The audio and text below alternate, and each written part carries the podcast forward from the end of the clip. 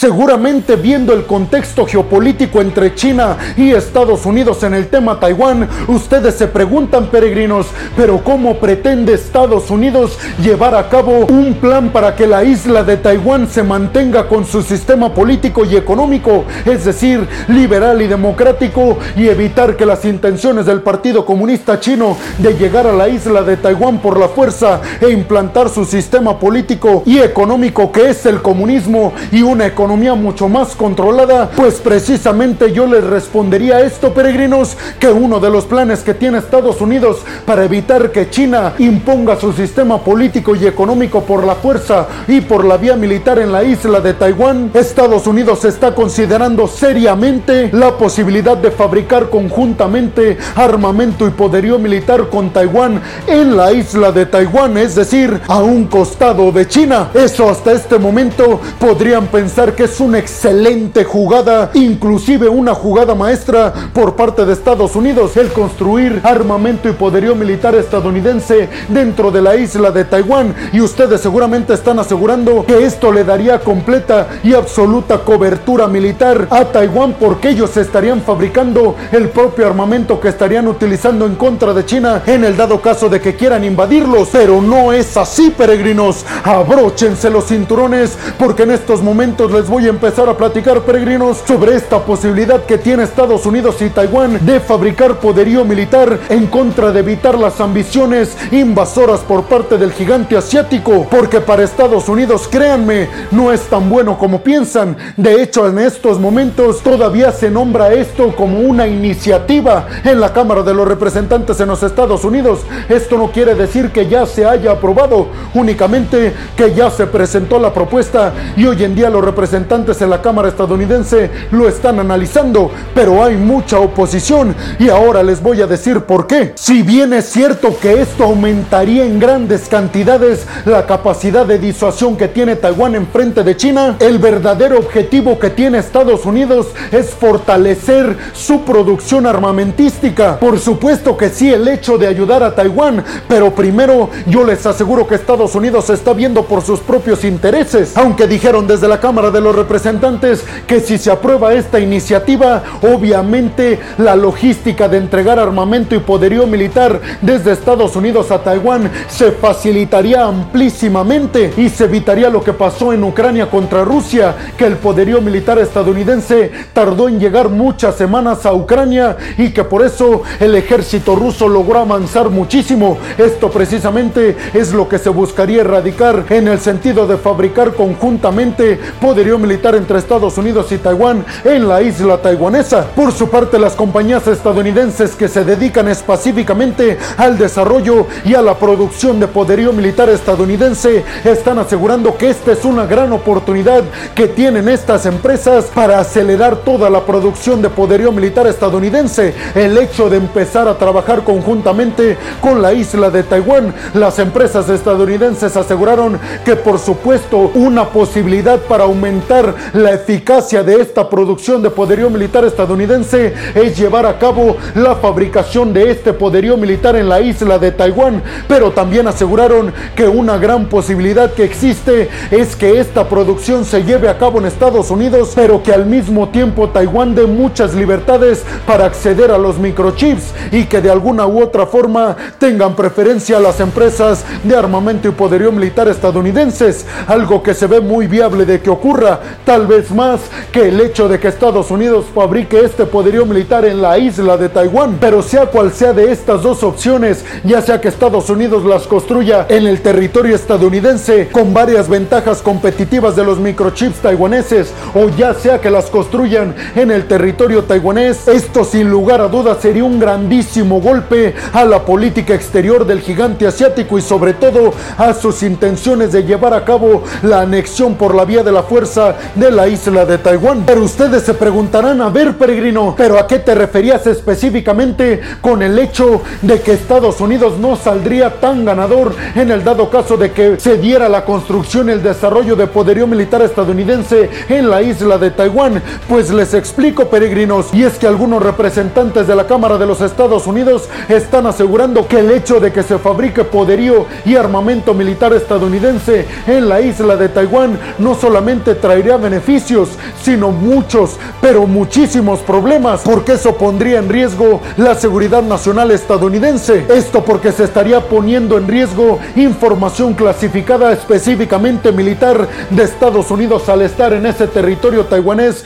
que al fin y al cabo inclusive Estados Unidos reconoce como parte íntegra del territorio chino. Hasta el momento los representantes de los Estados Unidos no han tomado una decisión porque consideran que es un arma de doble para el gobierno estadounidense, pero prometieron que van a tomar la decisión muy pronto. Ahora el turno va para ustedes, peregrinos. ¿Qué creen que pase? Que Estados Unidos construya una empresa en Taiwán para desarrollar poderío militar estadounidense. ¿Creen que lo haga en Estados Unidos con el hecho de que Taiwán le facilite el acceso a todos y cada uno de los microchips que se necesiten? ¿O creen que al final de cuentas Estados Unidos no se decante por esta posibilidad? Por lo que ya les mencioné, que estaría comprometiendo información clasificada en el tema militar con Taiwán, que a final de cuentas es territorio de Pekín. Déjenme su opinión en la zona de los comentarios. Bienvenidos a un nuevo video de geopolítica en el cual, como ustedes ya saben, les voy a platicar lo más importante que ha acontecido a niveles diplomáticos y geopolíticos alrededor de todo el mundo. Y vámonos rápidamente con la segunda noticia del día de hoy, peregrinos, y es que Rusia acaba de salirse oficialmente del acuerdo para las exportaciones seguras de ucranianos a través del Mar Negro con la intromisión, o bueno, mejor dicho, con la ayuda de la ONU y de Turquía como supervisores en este conflicto diplomático entre Rusia y Ucrania y para que se lleve a cabo la exportación segura de los granos ucranianos y se frene la crisis alimentaria que teníamos hace muchas semanas cuando este acuerdo no existía. Pero después, si ustedes recuerdan, llegó la mediación de Turquía con Erdogan y de las Naciones Unidas con Antonio Guterres, el secretario general de la ONU. Pues en estos momentos Vladimir Putin acaba de anunciar que se sale oficialmente de manera indefinida de este acuerdo que se había firmado en Estambul. Esto porque Vladimir Putin aseguró que no puede confiar en un país que daña su infraestructura militar, haciendo referencia a Ucrania porque además les recuerdo que drones ucranianos también dañaron muchísima de la infraestructura y de buques rusos en el Mar Negro, pues este fue el pretexto que tuvo Vladimir Putin, pero los ucranianos están asegurando nosotros atacamos unas bases militares que están ilegalmente en nuestro territorio por parte de nuestro enemigo. Sin embargo, hasta el momento Turquía ha asegurado que va a tratar de mediar lo más posible para que las exportaciones de granos ucranianos de forma segura se reanuden inmediatamente con la aprobación de Rusia. Pero hasta este momento es oficial, peregrinos. El presidente Erdogan y Antonio Guterres aseguraron que quedan canceladas por completo exportaciones de granos y cereales ucranianos a través del Mar Negro. Las inspecciones cuando funcionaban correctamente estaban lideradas por expertos ucranianos, por expertos rusos, por expertos de las Naciones Unidas y también por expertos turcos. Ahora con la salida de Rusia y también con el alejamiento de Ucrania, los únicos que quedan para inspeccionar estos barcos que salen desde Ucrania para asegurarse de que no entren con armamento y poderío militar ilegal, ya solamente estas se están realizando por parte de Turquía y de las Naciones Unidas. Es decir, ya no tiene caso seguir haciéndolas porque estos barcos podrían ser atacados por los propios ucranianos o también por los rusos en el Mar Negro. Pero ustedes qué piensan, peregrinos? ¿Creen que Vladimir Putin tenga una justificación creíble y sustentada por el hecho de estar asegurando que debido a los ataques ucranianos en contra de sus buques y de una de sus bases en donde tenían resguardado mucho poderío militar, que por eso se salió del acuerdo cuando Vladimir Putin está invadiendo un territorio que no le corresponde y sobre todo creen que la ONU y Turquía logren hacer que Vladimir Putin se siente nuevamente en la mesa de negociaciones con Ucrania y con la mediación de las Naciones Unidas y de Turquía. Déjenme su opinión en la zona de los comentarios. Y vámonos rápidamente con la tercera noticia del día de hoy, peregrinos, y es que según el medio oficialista ruso RT, Japón está negociando con Estados Unidos la compra de misiles crucero Tomahawk. Según el medio oficialista ruso, Japón está tratando de buscar por todos y cada uno de los medios posibles y por supuesto que uno de esos medios es a través de Estados Unidos el adquirir el suficiente poderío militar específicamente de misiles de crucero para lograr atacar a las bases de misiles que tienen los países enemigos de Japón. Esto según la Marina japonesa, todo con el objetivo de defender el territorio japonés. Específicamente con esto nos estamos refiriendo a las pruebas pruebas constantes y cada vez más numerosas que está realizando Corea del Norte con sus misiles de corto, mediano y de largo alcance, capaces de llegar por supuesto a Japón, pues precisamente con estos misiles Japón tendría abiertamente la posibilidad de llegar a las bases militares donde están resguardados los misiles de Corea del Norte y así abogar por su seguridad nacional y asegurarse también de que Corea del Norte no tenga los medios para lanzar misiles hacia la isla japonesa, porque les recuerdo que en estos momentos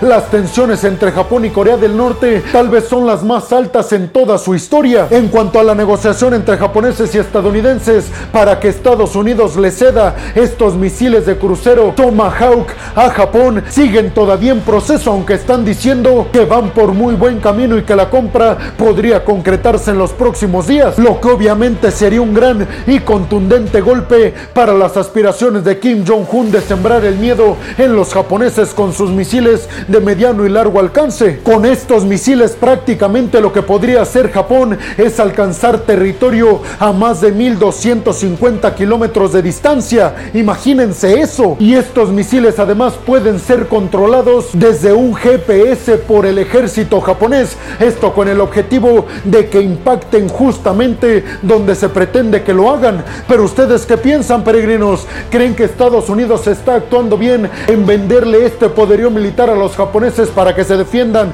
de Corea del Norte? ¿O lo único que provocará es que se pongan más fuertes las tensiones entre Corea del Norte, Japón y Corea del Sur, los aliados estadounidenses en esta región? Déjenme su opinión en la zona de los comentarios. Y vámonos rápidamente con la cuarta noticia del día de hoy, peregrinos, y es que Josep Borrell, el alto representante del bloque europeo, dijo que está seguro que para el año 2023 va a lograr firmarse y llevarse a cabo el Tratado de Libre Comercio entre el bloque europeo y el Mercosur, que es el bloque que representan los países de América Latina. Durante su visita a Uruguay, Josep Borrell dijo que esta será la ocasión en que finalmente se lleve a cabo la firma del acuerdo para el libre mercado entre este bloque sudamericano y el bloque europeo. Abiertamente esto seguramente ya lo saben. Josep Borrell ha dicho que las intenciones del bloque europeo y también desde la promoción del grupo del G7 es intentar quedarse con el mercado latinoamericano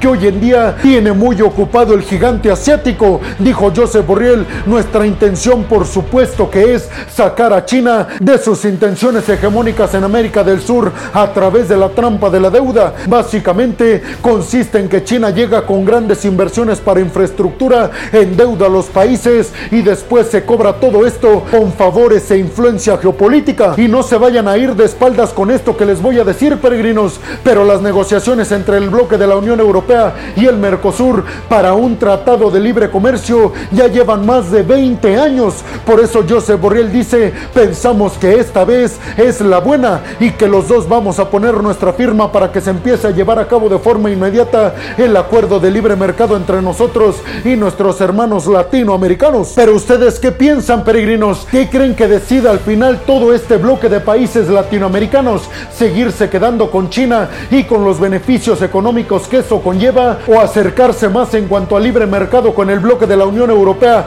y por ende con Occidente? ¿Qué creen que les convenga más a los países latinoamericanos? Déjenme su opinión en la zona de los comentarios. Y vámonos rápidamente con la quinta noticia del día de hoy, peregrinos, y es que después de muchos problemas y desacuerdos entre Francia y Alemania, se llevaron a cabo conversaciones de altísimo nivel entre Macron, el presidente francés, y el canciller alemán Olaf Scholz, en donde los dos aseguraron que aunque sí han tenido muchos problemas, sobre todo en materia de defensa y en materia energética, lo más importante es que deben de estar unidos en el bloque franco-alemán, porque de eso depende la supervivencia y el buen funcionamiento del bloque de la Unión Europea, sobre todo ahora coincidieron ambos mandatarios que el bloque de la Unión Europea está siendo acechado fuertemente por las intenciones de Vladimir Putin de romper con el orden mundial que se ha impuesto desde Occidente. ¿Ustedes qué piensan, peregrinos? ¿Creen que se siga dando esta alianza tan fuerte que se ha llevado a cabo durante muchos años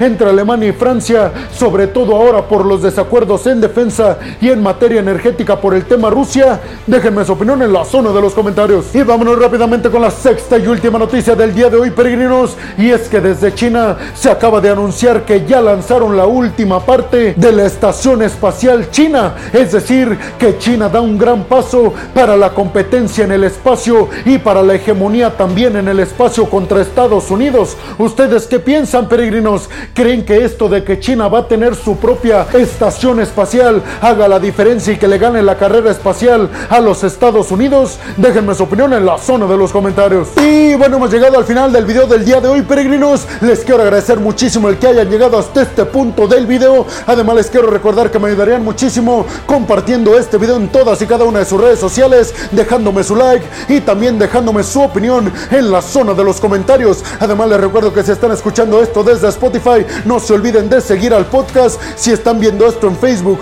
o en Instagram, tampoco se olviden de compartir el video, de darle like y de dejar su comentario. Por último, les pediría que si están viendo y escuchando esto desde YouTube, también compartan el video en todas y cada una de sus redes sociales, suscríbanse al canal y activen la campanita para que les lleguen todas y cada una de las notificaciones cuando subo un video nuevo de geopolítica o de otras cuestiones a mi canal. Y como última petición, peregrinos, les agradecería muchísimo que fueran a mi canal de Twitch. Como Peregrino Alejandro me pueden encontrar y ahí voy a estar transmitiendo a diario. Ahí me pueden consultar todo lo que quieran en tiempo real. Pero no me gustaría irme sin antes agradecerles a todas y a todos ustedes el apoyo que me dan, peregrinos. Porque créanme, sin ustedes este proyecto y sencillamente no podría ser posible. Así que muchas, pero muchas gracias, peregrinos. Sin más por el momento, nos vemos en el siguiente video de Geopolítica. Hasta la próxima.